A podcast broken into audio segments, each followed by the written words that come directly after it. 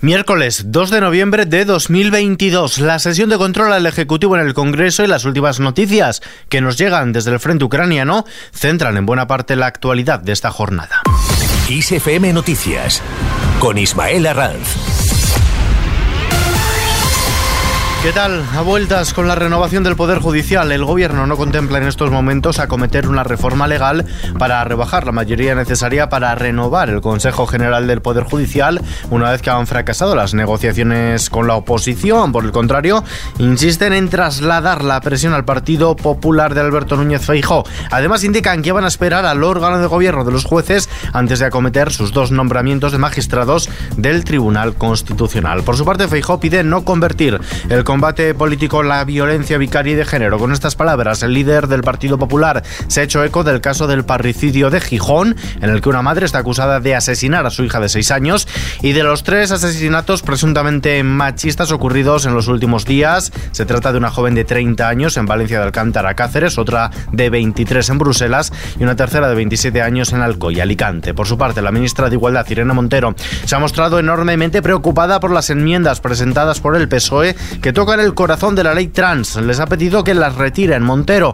ha asegurado que desde su ministerio se van a dejar la piel para mantener la ley tal y como está. Les he pedido y les seguiré pidiendo que retiren esas enmiendas que afectan al corazón de la ley que ya está pactada y que nos permite cumplir con nuestro compromiso de garantizar los derechos humanos de las personas trans y en concreto de las infancias trans y pediría, por favor, que no cometamos una crueldad que es poner en el centro del debate a las infancias trans, de garantizar sus derechos, de no cuestionar quiénes son. El gobierno investigará si las comercializadoras dificultan a los clientes pasarse a la tarifa regulada. La vicepresidenta tercera y ministra para la transición ecológica, Teresa Rivera, afirma que se debe investigar si alguna compañía está dificultando el acceso a la información para que sus clientes sepan cómo pasarse a la tarifa regulada. Por otro lado, Rivera ha avanzado que el Ejecutivo facilitará aún más el autoconsumo eléctrico colectivo para que municipios, comunidades de vecinos y empresas puedan compartir la instalación de placas solares. Rivera ha dicho ser optimista sobre el potencial del autoconsumo en España y ha destacado que en lo que va de año se ha instalado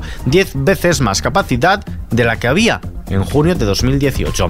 Fuera de nuestras fronteras, miles de personas se han concentrado frente a las puertas de los cuarteles en Sao Paulo, Brasilia y Río de Janeiro, en Brasil, para exigir una intervención militar contra la victoria electoral del líder progresista Luis Ignacio Lula da Silva. Piden abiertamente un golpe de Estado. Concentraciones en las que los manifestantes proclaman que autorizan al presidente Jair Bolsonaro a recurrir a las Fuerzas Armadas y que han sido convocadas a través de redes sociales por grupos de ultraderecha que apoyan al gobernante y que no reconocen la victoria de Lula en las urnas de este domingo. Por otro lado, el acuerdo para exportar grano de Ucrania y las candidaturas de Finlandia y Suecia para entrar en la OTAN serán temas que abordará el secretario general aliado Jens Stoltenberg con las máximas autoridades turcas en una visita de tres días al país euroasiático que comenzará mañana jueves en este contexto de guerra en Ucrania y sobre la entrada del país en la Unión Europea.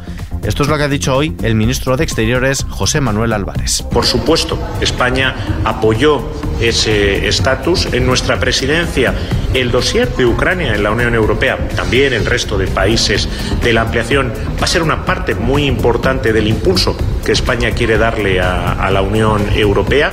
Hay unos procedimientos a seguir, pero igual que le digo eso, le digo que es muy evidente que al final del camino lo que está, y por eso es un país candidato, eh, es la adhesión a la Unión Europea por parte de Ucrania.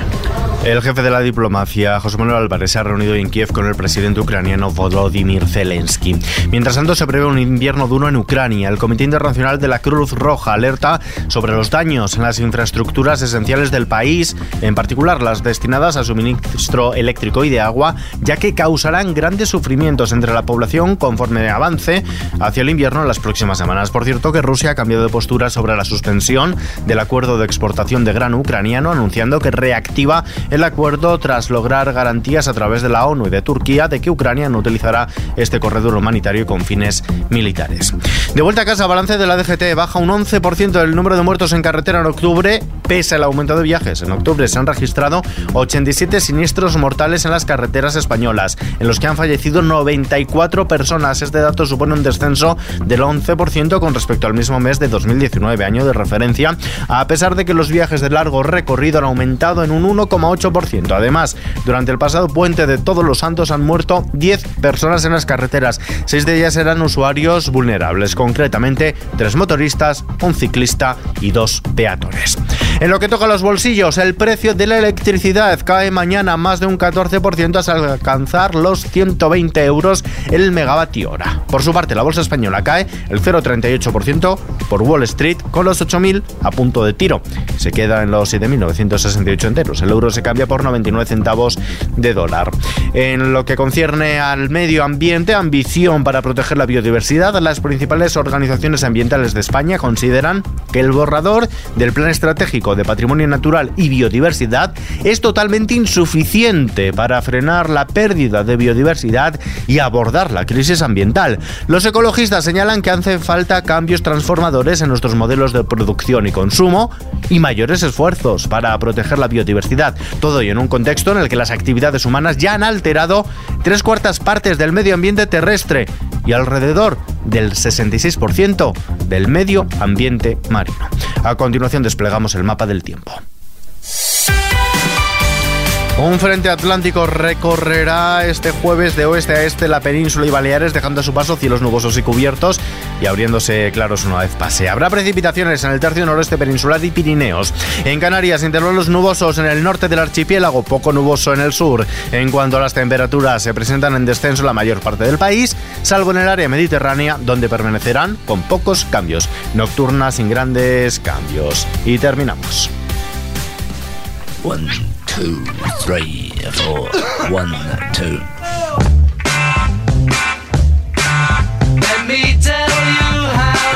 El álbum de The Beatles de 1966, lo cambió todo, introduciéndonos en una nueva era de experimentación y sonido psicodélico de vanguardia. Revolver trajo un mar de cambios culturales, marcando un giro importante en la propia evolución del grupo. Con Revolver, John Lennon, Paul McCartney, George Harrison y Ringo Starr navegaron juntos por una nueva era musical. Ahora se reeditará en todo el mundo con una serie de fantásticas ediciones nuevamente mezcladas, inauguradas con el estreno digital de Taxman.